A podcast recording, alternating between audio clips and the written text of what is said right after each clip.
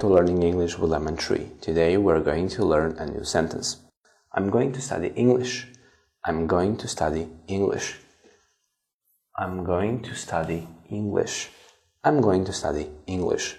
Here you use the phrase uh, be going to to say that you have decided to do something before the moment of speaking. So this is the difference between will, the usage of will, and be going to. With will, you make decisions at the moment of speaking.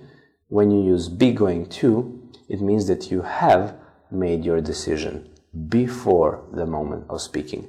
Thank you for watching. See you in the next video.